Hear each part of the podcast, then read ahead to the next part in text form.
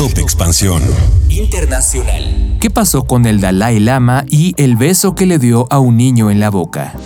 México. México y el tráfico de armas. El país decomisa una mínima parte de las armas que ingresan con apenas 31 al día. Yo soy Mike Santaolalla y sean ustedes bienvenidos a este Top Expansión. Top Expansión.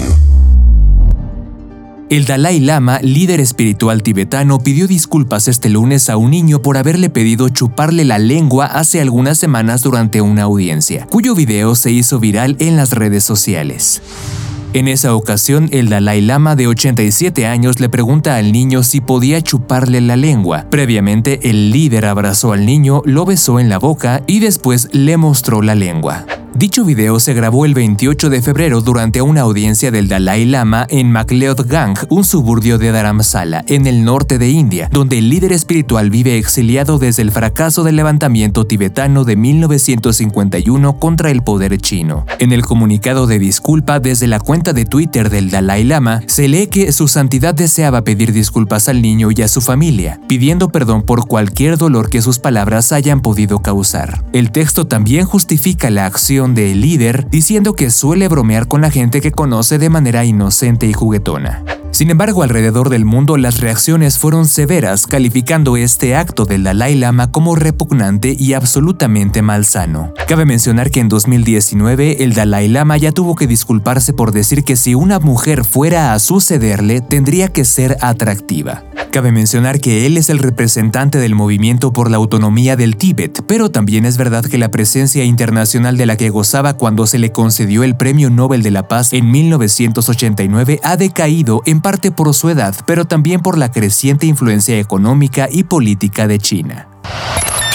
Top Expansión barrets, revólvers, fusiles, ametralladoras, escopetas, lanzagranadas, subametralladoras. Todo esto es parte del arsenal de más de 180.000 armas que han decomisado las Fuerzas Armadas de México desde que el país declaró la llamada guerra contra el narcotráfico.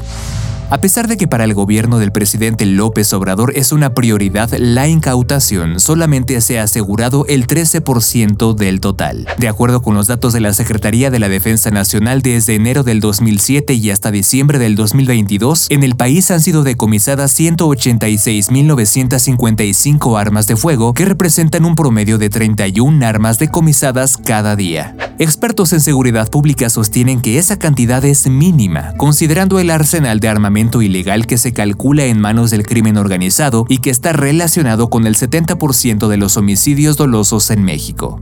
De acuerdo con Guillermo Garduño, experto en temas de seguridad y académico de la UAM, el número de armas decomisadas en el país es prácticamente nada. Son millones las que están en las calles y el asunto es en manos de quién. Son armas de todo tipo, desde pequeñas hasta catalogadas como exclusivas para el uso del ejército mexicano. Por otro lado, se estima que entre 2009 y 2019 ingresaron a México 2.12.573 armas, lo que significa la entrada de más de 200.000 cada año. En promedio, cada día ingresan 567, es decir, un promedio de 23 armas cada hora, lo que contrasta significativamente con el número de decomisos. Las autoridades mexicanas tienen identificado que aproximadamente el 70% de las armas ilegales ingresan por la frontera compartida con Estados Unidos.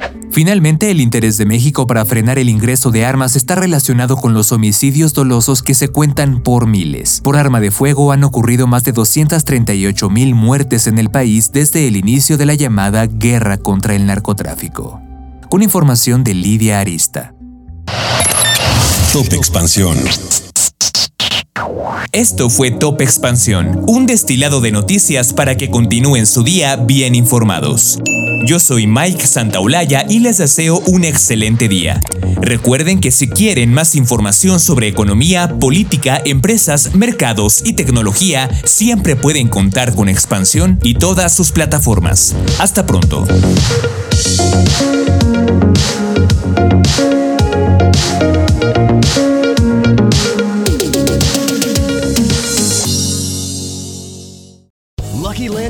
Casino asking people what's the weirdest place you've gotten lucky? Lucky? In line at the deli, I guess? Aha, in my dentist's office. More than once, actually. Do I have to say? Yes, you do. In the car before my kids' PTA meeting. Really? Yes. Excuse me, what's the weirdest place you've gotten lucky? I never win and tell. Well, there you have it. You can get lucky anywhere playing at LuckyLandSlots.com. Play for free right now. Are you feeling lucky? No purchase necessary. Void where prohibited by law. 18 plus. Terms and conditions apply. See website for details.